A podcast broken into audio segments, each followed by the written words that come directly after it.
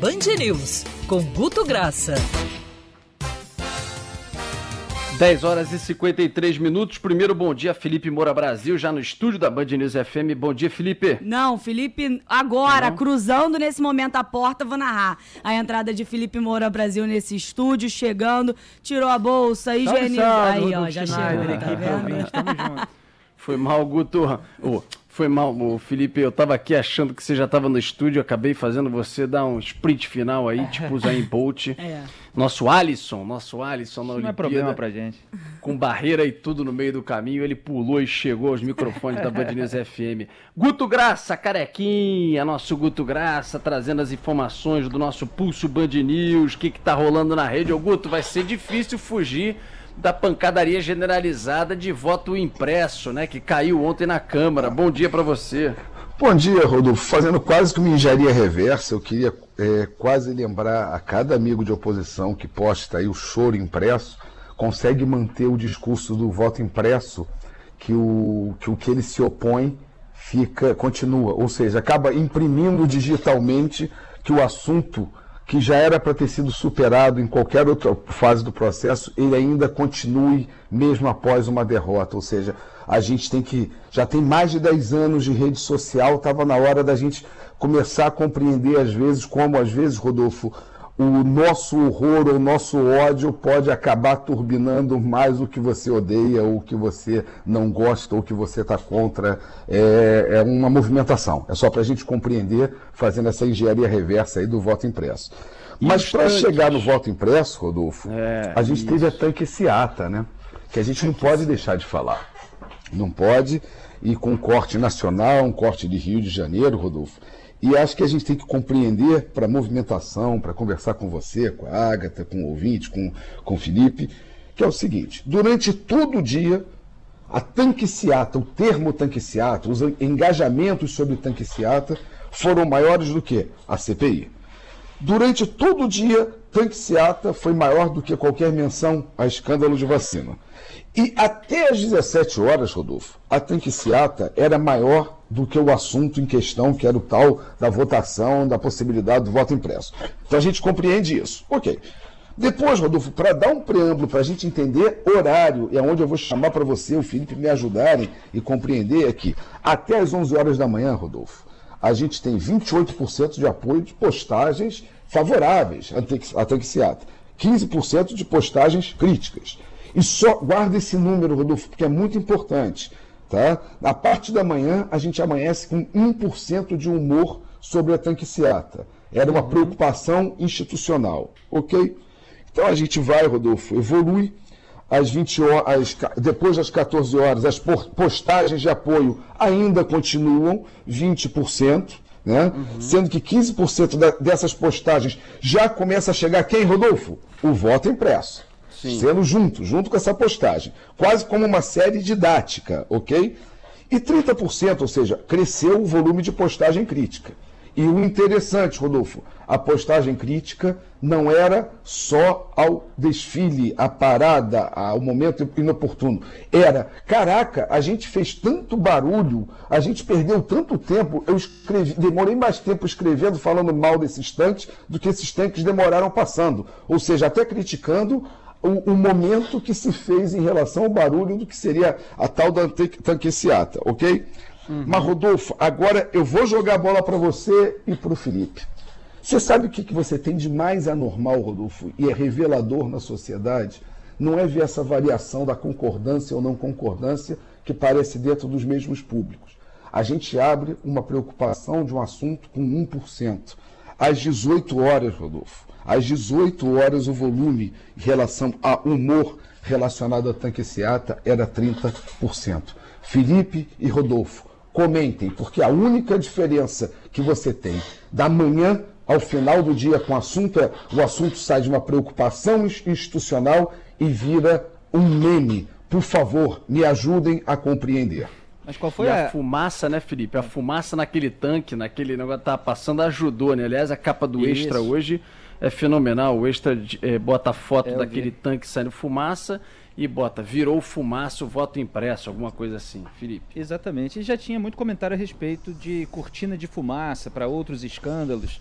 É, que a parada militar estava servindo para isso. Eu tinha publicado na madrugada do mesmo dia um artigo cujo título é Jair Bolsonaro é a cortina de fumaça do sistema e veio o tanque para ilustrar o meu artigo. Então, é, aquela imagem do tanque soltando fumaça, ela repercutiu por vários motivos, por é, ser uma cortina de fumaça para outros escândalos, por ser um equipamento aparentemente sucateado, aparentemente é, sem causar um grande impacto, assim, em termos de é, desse lado ostensivo, de, de demonstração de força, como foi divulgado, que a parada militar seria. Ela teve o efeito exatamente contrário, demonstrou é, uma fraqueza por parte do presidente e até, de certa forma, por parte das Forças Armadas, não intimidou ninguém.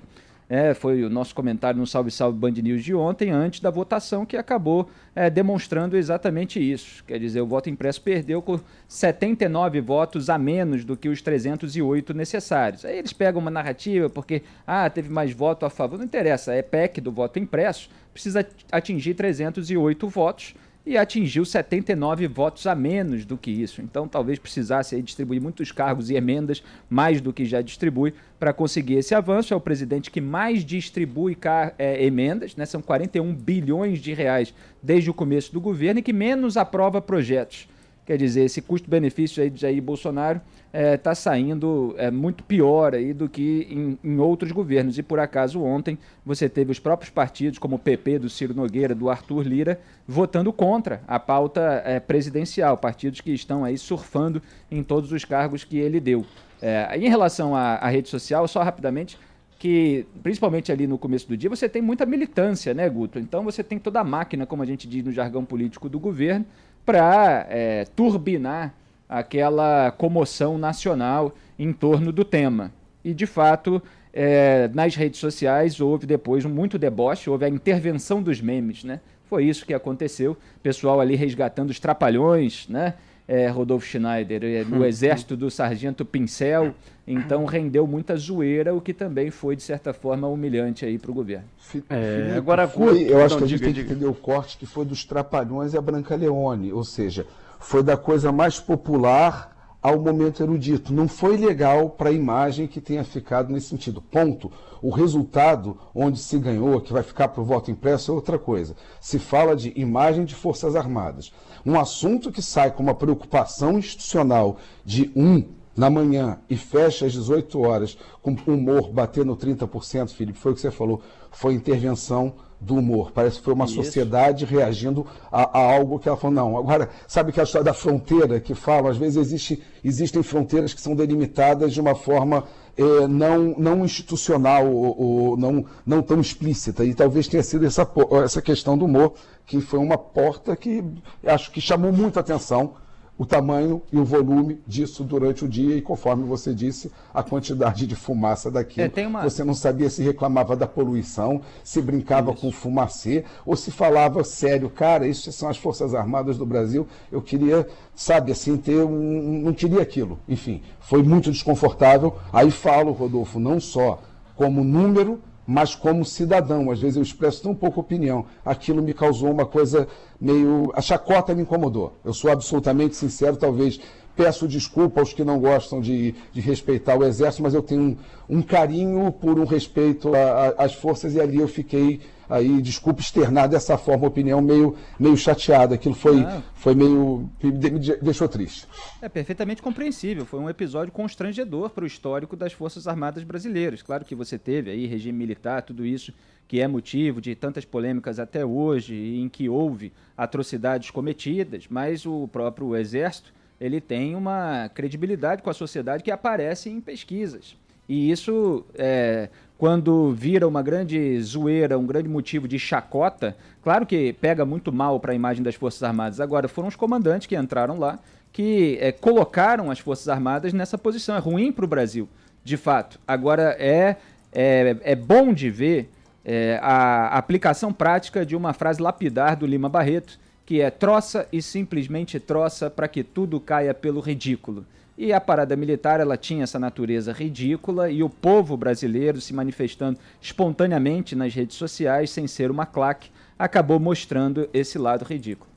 É, e o é lamentável para as Forças Armadas, graças ao seu atual ministro da Defesa, Walter Braga Neto, que ele esteja abraçando esse tipo de coisa Exato. e levando com tanta credibilidade junto à sociedade, levando as Forças Armadas para esse tipo de situação. Ontem foi um desfile de blindados da Marinha, enfim, as Forças Armadas ali representadas pelo seu ministro, e ele, é, infelizmente, sem a compreensão do cargo e sem a compreensão da importância das Forças Armadas, deixando as forças serem envolvidas por interesses próprios, pessoais, enfim, de Políticos. um presidente da República e não entendendo que as Forças Armadas elas não servem a um presidente, elas servem a uma nação, é, terminando certamente ontem.